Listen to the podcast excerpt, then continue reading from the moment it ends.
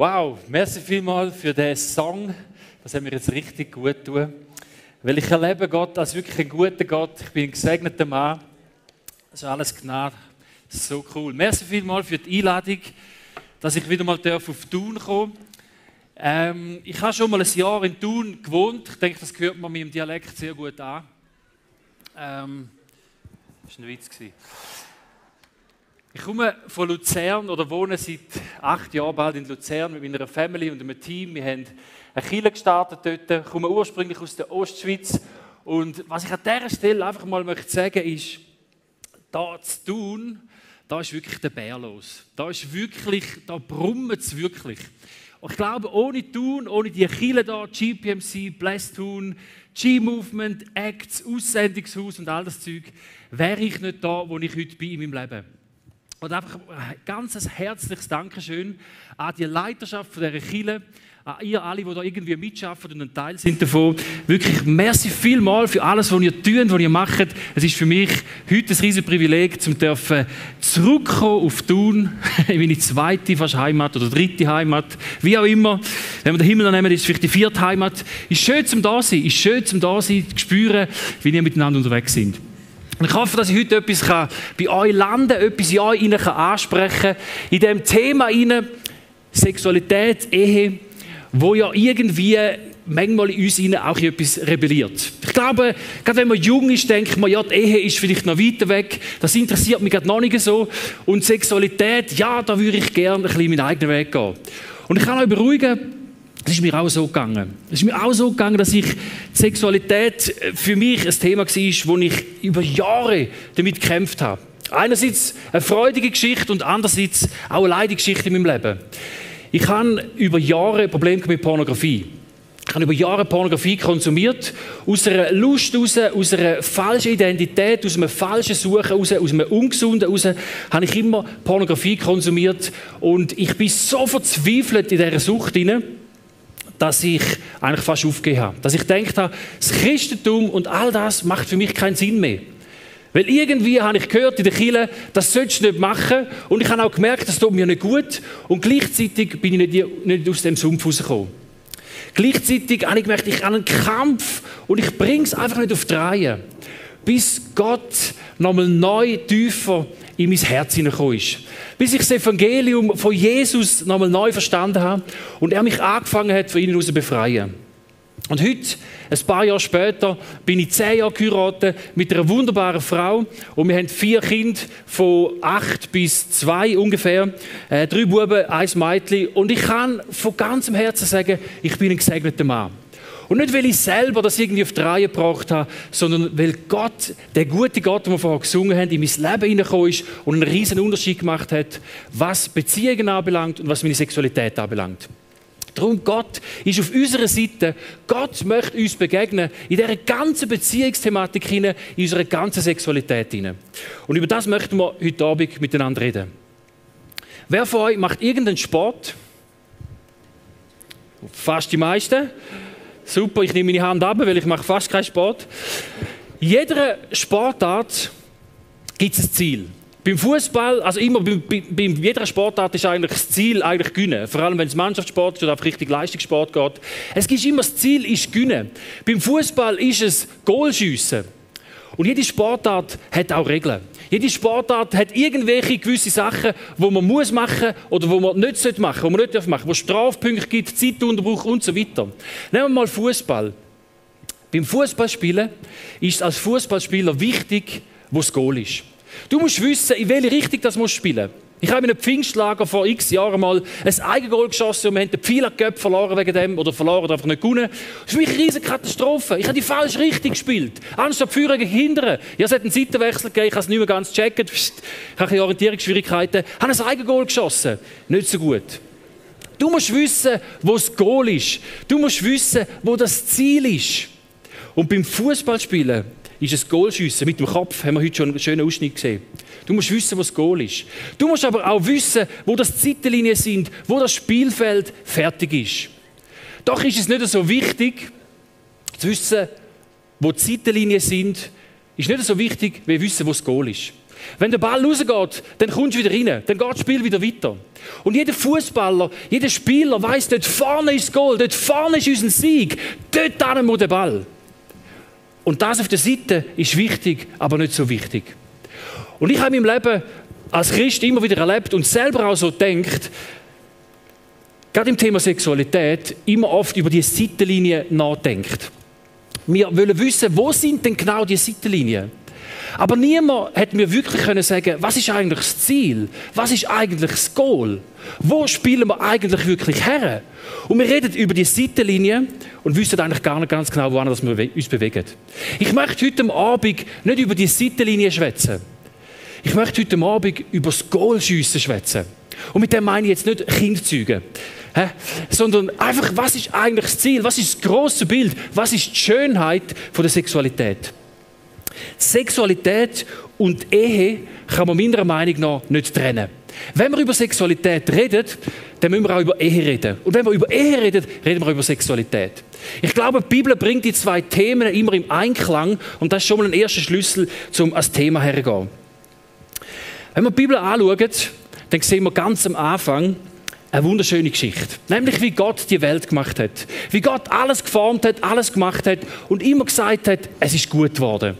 Und wir sehen am Anfang der Bibel, sehen wir eine erste Trauung. Also Mann und Frau, die heiraten. Ganz am Anfang der Bibel, der Adam und die Eva. Auf den ersten paar Seiten finden wir die zwei und Gott macht quasi mit ihnen eine Trauung. Sie heiraten. Gott hat sie zusammengeführt und beschließt mit ihnen den Bund. Das sehen wir am Anfang der Bibel. Das ist eine wunderschöne Geschichte. Lesen die mal durch, wie der Adam einsam war, wie er gesagt hat, ich brauche irgendwie jemanden, es ist irgendwie, fehlt mir jemand. Alle Tiere sind das Zweite und ich bin allein. Der Elefant hat eine Elefantenfrau, eine Elefantenkuh und, und alle Tiere haben jemanden, nur ich bin allein. Und Adam hat nach dem sich Ausschau gehalten, so wie du und ich uns Ausschau halten. Also ich nicht mehr, ich habe meine Frau. Aber viele von uns sind vielleicht am Suchen und denken, ich brauche jemanden, ich bin so allein. Und das ist auch ganz normal, ist auch ganz natürlich und okay. Also Adam und Eva am Anfang, sie kommen zusammen, der Adam jubelt und freut sich über seine Eva, dass er jetzt jemanden hat. Das heißt, sie sind eins geworden. Im 1. Mose 2, 24 bis 25 heißt es, aus diesem Grund verlässt ein Mann seinen Vater und seine Mutter, verbindet sich mit seiner Frau und wird völlig eins mit ihr. Und dann heißt es, der Mann und seine Frau waren nackt, aber sie schämten sich nicht voreinander. Wunderschön. Der Mann und die Frau, der Adam und die Eva, sind nackt und haben sich nicht geschämt. Wie schön ist doch das? Wenn Mann und Frau zusammen sind, nackt sind und sich nicht voreinander schämen, dann kommt es richtig gut. Und so ist es am Anfang gewesen, ganz am Anfang der Bibel lesen wir von dem. Jetzt, wenn wir ganz hinterher blättern in die Bibel, dann finden wir wieder eine Trauung. Wir finden wieder eine Hochzeit. Wir finden wieder etwas Unglaubliches und wahrscheinlich etwas vom Unglaublichsten, vom Krassesten, wo noch wird auf uns zukommen. Nämlich ist an verschiedenen Orten in der Bibel dreht von dem, wenn Jesus wieder zurück auf die Welt kommt. Jesus ist einmal gekommen, sein erster Kommen war, er ist auf die Welt gekommen, an Weihnachten auf die Welt gekommen, am Karfreitag, nach ein paar Jahren, am Kreuz äh, gestorben, exekutiert worden, an Ostern auferstanden und nachher an der Auffahrt in den Himmel aufgefahren und heute Pfingsten ist nachher der Heilige Geist gekommen. Das ist das erste Kommen von Jesus. Und er sagt Jesus, die Bibel sagt uns, dass Jesus wieder wird kommen. Es wird ein zweites Kommen sein. Und wenn und wie, wissen wir nicht. Da gibt es viele verschiedene Theorien, Spekulationen und das ist irgendwie ein bisschen unklar. Und ich glaube, es darf auch ein bisschen unklar sein und ich möchte gar nicht in das hineingehen. Aber Fakt ist, Jesus wird wieder auf die Welt kommen. Und die Bibel braucht an mehreren Stellen, zum Beispiel in der Offenbarung 21 oder Johannes 3, 29, 2. Korinther 11, 2, braucht die Bibel ein Wort oder ein Bild, besser gesagt, wenn Jesus wiederkommt, dann wird Jesus als der Brütigam auf die Welt kommen und gemeint, die Gläubigen, wir, die an Jesus glauben, er ist er in uns, wir in ihm, wir sind seine Brut. Für uns Männer vielleicht eine schwierige Vorstellung, dass wir irgendwie eine Brut verkörpern aber das Bild ist, wo die Bibel, wo Gott selber immer wieder braucht, ist das Hochzeit. Jesus als Brütigam kommt auf die Welt. Und wir sind Brut. Er ist sie am Vorbereiten. Und es wird das Hochzeitsfest geben. Es wird alles wieder hergestellt werden und es wird wunderbar sein. Und wir werden in eine neue Erde hineinkommen. Und die Bibel braucht das Bild vom Hochzeit ganz am Schluss, eben die Trauung zwischen Jesus und Gemeinde. Gemeinde, die Gläubigen. Jetzt, was ich interessant finde, ist, wenn wir das anschauen, wenn wir die Bibel anschauen, das fängt mit einer Trauung an und es hört mit einer Trauung auf. Am Anfang bei der Schöpfung eine Trauung und am Schluss, wenn Gott alles wieder herstellt, wenn Jesus wieder kommt und alles wird in eine neue Erde hineingehen jede Träne abgewischt werden, wird abgewischt werden, ist wieder eine Trauung. Also wir haben am Anfang und am Schluss die Trauung. Schon mal einfach nur mal spannend, um das mal so anzuschauen. Jetzt aber würde ich behaupten, wenn Jesus wieder auf die Welt kommt, das wird das Krasseste sein, was die Menschheit je wird erleben. Ich glaube, das Krasseste, was wir bis jetzt erlebt haben als Menschheit, ist, dass Jesus als Sohn von Gott auf die Welt kommt, Mensch wird, am Kreuz für unsere Sünden stirbt, einen Preis zahlt, wo wir verdient hätten, und nach drei Tagen steht er wieder auf. Ich glaube, das ist weltgeschichtlich das Krasseste, was bis dahin passiert ist. Ich glaube, was gleich krass oder vielleicht noch krasser wird sein, ist das zweite Kommen von Jesus. Auch wenn wir nicht ganz genau wissen, wie. Das wird unglaublich sein. Da leben wir an. Da fiebern wir darauf hin als Christen, dass Jesus wieder kommen kann und sein Reich ein für alle Mal aufbauen. Das wird bombastisch sein, das wird gewaltig sein, das wird ein Showdown sein, das wird unglaublich sein. Wir können das gar nicht so vorstellen. Aber es wird unglaublich sein. Und wenn Gott uns das will erklären, etwas, was für uns fast nicht fassbar ist, Gott probiert uns das zu erklären. Er probiert uns ein Bild zu geben für da, zum erklären, was wird passieren. Und was nimmt er für ein Bild? Ich habe es schon gesagt. Er nimmt das Bild von Mann und Frau, von der Ehe. Also Gott will, dass wo Jesus kommt und seine Brut wird heiraten, das probiert er zu beschreiben mit der Ehe, mit Mann und Frau. Er nimmt das Bild und sagt, hey, ich, Jesus, ich werde der Brütigam sein und ihr werdet meine Brut sein. Etwas, ein wunderschönes Bild, wie das wird sein. Und er nimmt das Bild von Adam und Eva. Zum Erklären, was wird passieren. Zum Bombastische können erklären, nimmt das Bild von Mann und Frau. Das bedeutet, dass das Bild von Mann und Frau ein recht krasses Bild ist. Recht cooles Bild ist, um etwas dahin zu erklären. Wir reden ja auch in Bildern, oder? Wir sagen, jemand ist schnell oder flink wie ein Wiesel, jemand ist äh, dünn wie ein Lauch oder äh, verschiedene Sachen, oder? Wir brauchen Bilder, um etwas erklären. Und wir probieren die passenden Bilder zu finden, um irgendetwas zu erklären. Und Jesus oder Gott selber hat sich sehr viel überlegt, um das Krasseste, was kommt, können zu erklären. Er nimmt das Bild von Mann und Frau. Das heißt schon mal, wir können die Ehe, der Bund zwischen Mann und Frau nicht abspielen. Das ist nicht einfach irgendetwas, wo noch ein bisschen so ein Blümchen am Wegrand ist, wo einfach nice ist, wo schön ist, aber nicht wirklich eine große Relevanz hat, sondern Adam und Eva oder besser Mann und Frau haben eine tiefe, tiefe Bedeutung.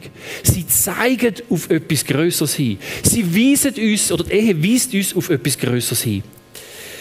Und das Coole finde ich, der Paulus wird uns einen Ehetipp geben. Er wird uns helfen, unsere Ehe auf Erde gut zu leben. Und es heißt im Epheser 5, 31 bis 32 heißt es, Darum wird ein Mann seinen Vater und seine Mutter verlassen und sich mit seiner Frau verbinden und die zwei werden völlig eins sein. Der Paulus griff auf, was wir vorher schon gelesen haben, wo ganz am Anfang bei der Schöpfung passiert ist. Und dann schiebt er einen Vers hinein.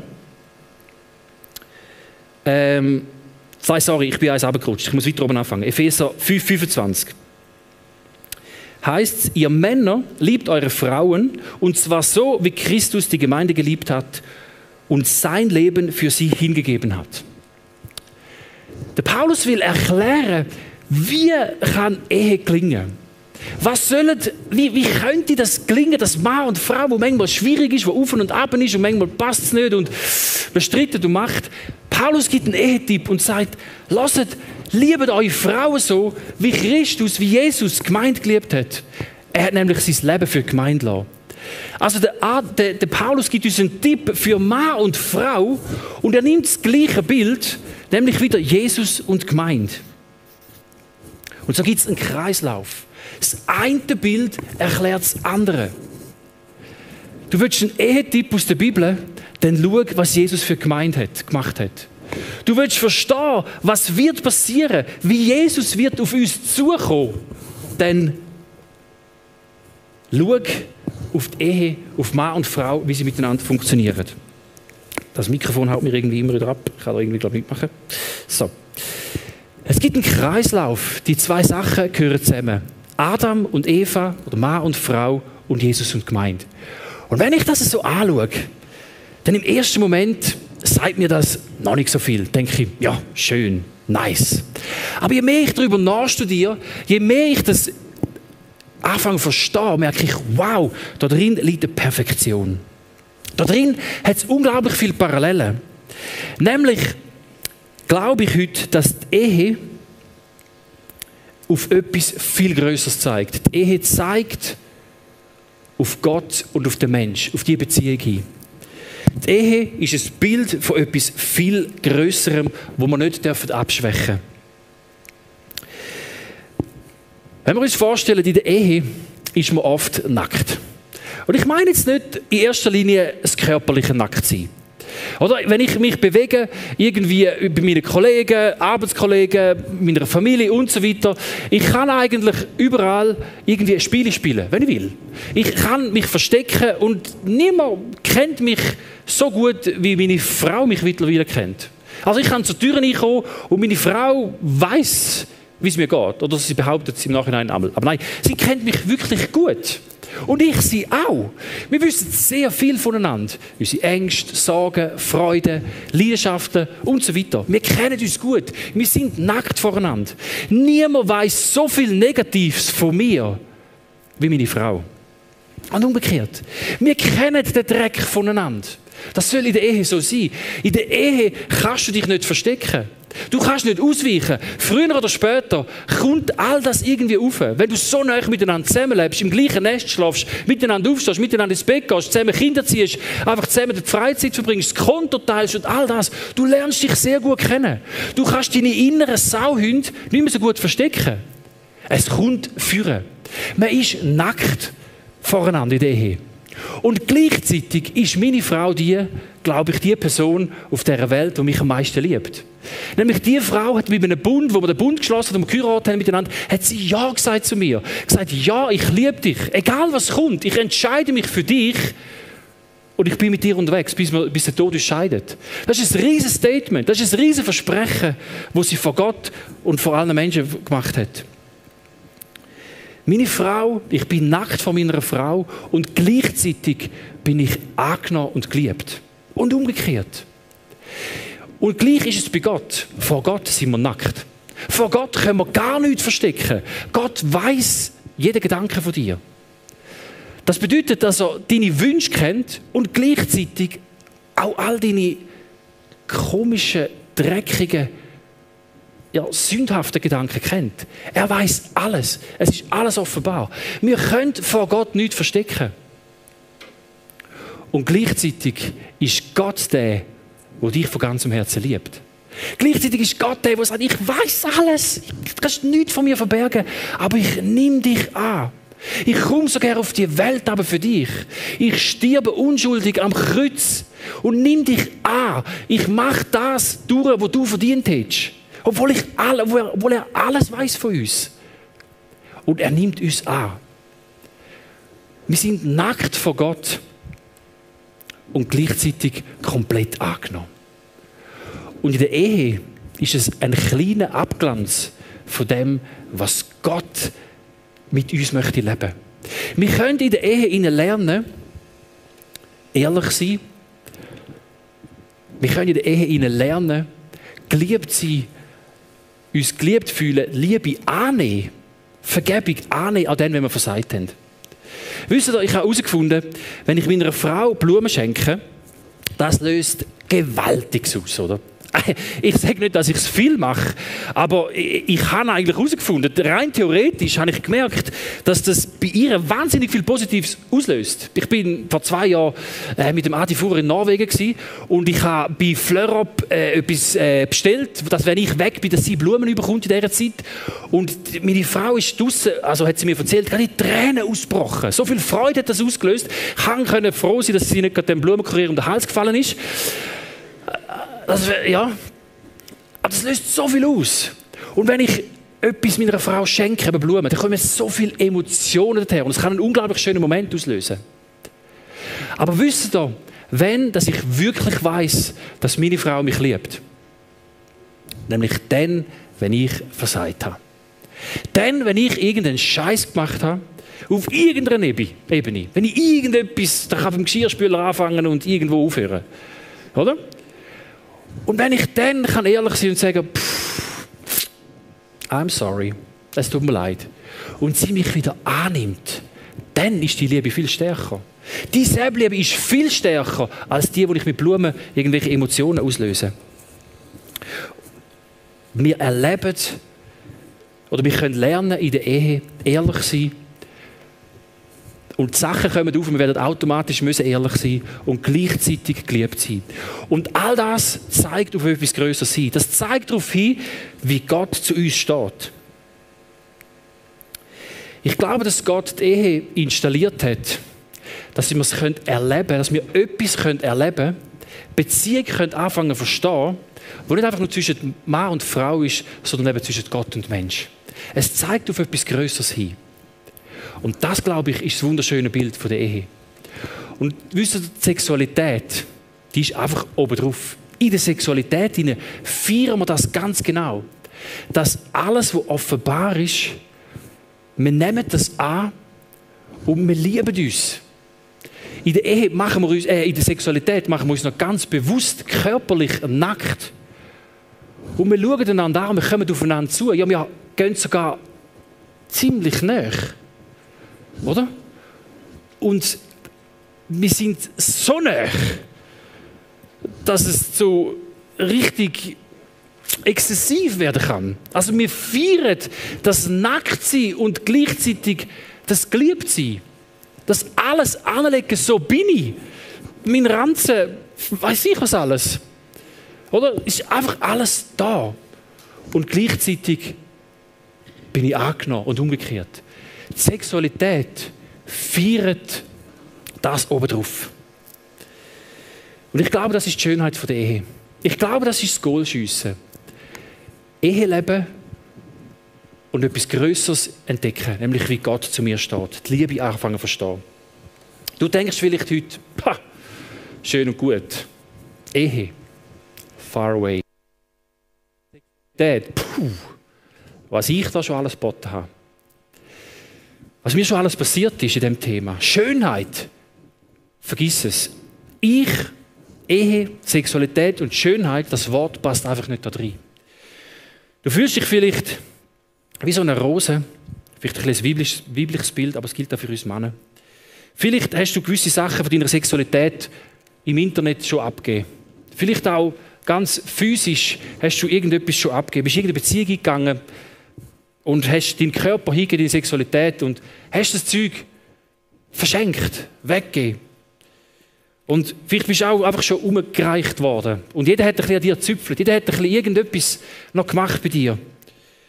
Vielleicht äh, ist es selbst verschuldet. Vielleicht sind aber auch Menschen gekommen, die über dir herrschen und dich kaputt gemacht haben. Und das ist obertraurig. Das ist unfassbar. Und die Rose, wenn du dich vorstellst, sieht die Rose vielleicht sehr zerknittert aus. Und du denkst, ja, ich bin irgendwie nicht mehr schön, sondern ich bin irgendwie zerzaust. Und du fragst dich, wer will die Rose schon noch haben? Wer will die Rose haben? Ich habe Good News. Jesus will die Rose haben. Jesus will die Rose haben. Weißt, Jesus ist nicht für die perfekten Menschen gekommen. Jesus ist gekommen für die Kaputten, für uns alle. Jesus nimmt die kaputte Rose gern zu sich. Und er nimmt die kaputte Rose und möchte sie wieder herstellen. Und ich glaube, dass es darum geht, dass wir anfangen zu entdecken, die Schönheit, das Ziel, die Größe, die wunderbare Schönheit von Sexualität und Ehe. Und gleichzeitig stehen wir vielleicht an einem Ort, wo wir nicht dort sind, wo wir nicht bei dieser Schönheit sind. Und ich bin ganz kaputt gewesen. Bei meinen Pornos habe ich alles weggegeben, was ich geschaut habe. Aber Jesus hat das alles entgegengenommen und mich nach dies nach wieder angefangen herzustellen. Und ich glaube, dass Gott heute Abend möchte wieder herstellen. Wo Jesus am Kreuz gestorben ist, ist das eine unglaublich dramatische Geschichte gewesen. Und etwas, was mir letztens aufgefallen ist, nämlich, dass Jesus nackt am Kreuz gehangen ist. Auf den meisten Bildern, die wir haben von Jesus, hat er irgendeinen Länderschurz an. Aber man kann ziemlich sicher davon ausgehen, dass Jesus nackt gekreuzigt worden ist. Die Römer haben nackt gekreuzigt, sind Menschen, die man gekreuzigt hat, vorher sexuell missbraucht. Und es wäre historisch gesehen komisch, wenn Jesus einen Länderschurz hätte am Kreuz. Und die Bibel gibt uns kleine Hinweise, die auf das hinweisen können. Aber eigentlich, die Historiker sagen ganz klar, Jesus ist nackt am Kreuz gehangen. Und ich glaube, das ist kein Zufall. Ich glaube, dass Jesus nackt am Kreuz gehangen ist, um uns wiederherzustellen. Zum dort, wo uns etwas angetan worden ist. Dort für die Sachen, wo wir uns schämen, wo wir uns tiefst schämen. Das hat er am Kreuz. Er hat es dreit für uns, um uns wieder frei zu machen, um die Schönheit von Sexualität und Ehe wieder zu herstellen. Und ich habe das selber erlebt. Es heißt im Hebräer 12, Vers 2 heißt es, und dabei wollen wir auf Jesus schauen. Er hat gezeigt, wie der Glaubenslauf beginnt und wie er zum Ziel führt. Weil er wusste, welche Freude auf ihn wartete, hat er das Kreuz und die Schande dieses Todes auf sich genommen. Nun sitzt er auf dem Ehrenplatz an Gottes rechter Seite. Er ist am Kreuz gehangen, er hat es auf sich genommen, er hat die Schande auf sich genommen, weil er gewusst hat, dass er einen Ehrenplatz bekommen und weil er gewusst hat, dass du und ich das brauchen. Und ich glaube, dass heute Abend Jesus möchte in deine Sexualität hineinkommen. Ich glaube, dass er dir heute Abend möchte sagen, ich will das Geheimnis oder er will dir heute Abend sagen, entdeck das Leben lang das Geheimnis von Sexualität und Ehe. Und er will dir heute Abend sagen, wenn du irgendwo kaputt bist, wenn du dich weit weg von dem fühlst, ich glaube, er will anfangen wieder herstellen. Er will dir eine neue Identität schenken. Lass uns einfach einen kurzen Moment ruhig sein und einfach offen sein. Was möchte Jesus dir heute Abend sagen? Was möchte er tun? Wir danken dir, Jesus, dass du hast für uns, für jede Person, die da reinhockt. Wir danken dir, dass du uns möchtest erlösen aus dem Schmerz raus. Wir bitten dich jetzt einfach, dass du jetzt heute Abend wirkst.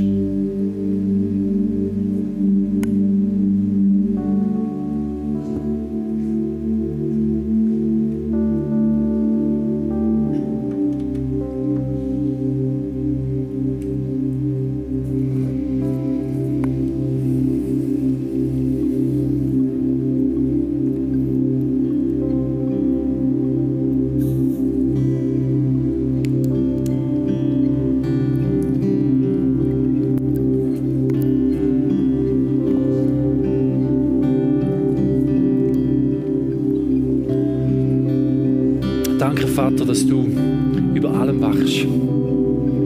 Ich danke dir, dass du deinen Sohn Jesus Christus geschickt hast, um den Weg zu dir selber wieder frei zu machen.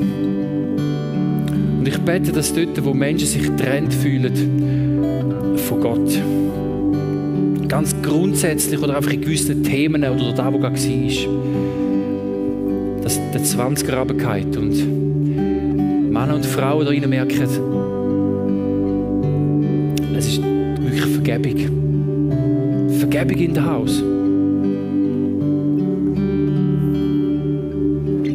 Ich bete darum, dass dort, wo wir uns, wo Menschen sich schämen für das, was ihnen passiert ist und das, was sie gemacht haben. Dass du zeigst, dass Jesus den Preis gezahlt hat für das. Ich bitte dich, dass du jetzt dort wirklich die, die, die Scheiben zerschlägst. Habe wie so das Gefühl, dass so gewisse Menschen da rein sind, wie so durch die Scheiben durch, wie Gott sehen und das irgendwie im Kopf auch einigermaßen verstehen und denken, ja, mal, das macht irgendwie Sinn und ich habe das schon gehört und ich glaube das irgendwie auch, aber es ist wie nicht ein Zusammensein mit Jesus. Es ist wie, ich sehe es irgendwie und ich weiß, er ist da, aber es ist nicht eine Nähe zu Jesus. Ich, ich habe das Gefühl, es sind wie so Scheiben, so Glasscheiben zwischen einigen Menschen von, zwischen einigen von euch und zwischen Gott, zwischen Jesus. Und, ich glaube, dass die Scheiben müssen kaputt gehen. Das kann eine Umarmung stattfinden. Dass Nähe, Berührung kann stattfinden. Ganz ehrlich, wer ist da und hat das Gefühl, das Scheibenbild spricht mich an? Wer ist da? Hebt mal eure Hände auf, die, die das Scheibenbild irgendwo. Ja, cool. Yes. Und wir beten für all die Menschen oder für die Situationen. Wir beten darum, dass die Scheiben zerbrechen. Im Namen Jesus. Ich nehme einen großen Hammer, es braucht auch nicht einen großen, einen kleinen langen. Und ich zerschlage die Scheibe im Namen Jesus. Und sage, es muss jetzt abbrechen, es muss zerbröckeln im Namen Jesus. Und es soll wirklich Nähe zwischen dir und Jesus stattfinden. Du sollst merken, dass er dir nicht nur theoretisch vergeben hat, sondern dass er dir praktisch vergeben hat und er dich in den Arm nimmt und dich drückt näher an dein Herz. Geist Gottes und führ du Menschen wirklich ans Herz von Jesus. Bete, Heiliger Geist, dass du machst, dass die 20 Raben fallen. Dass neue Intimität mit Gott kann entstehen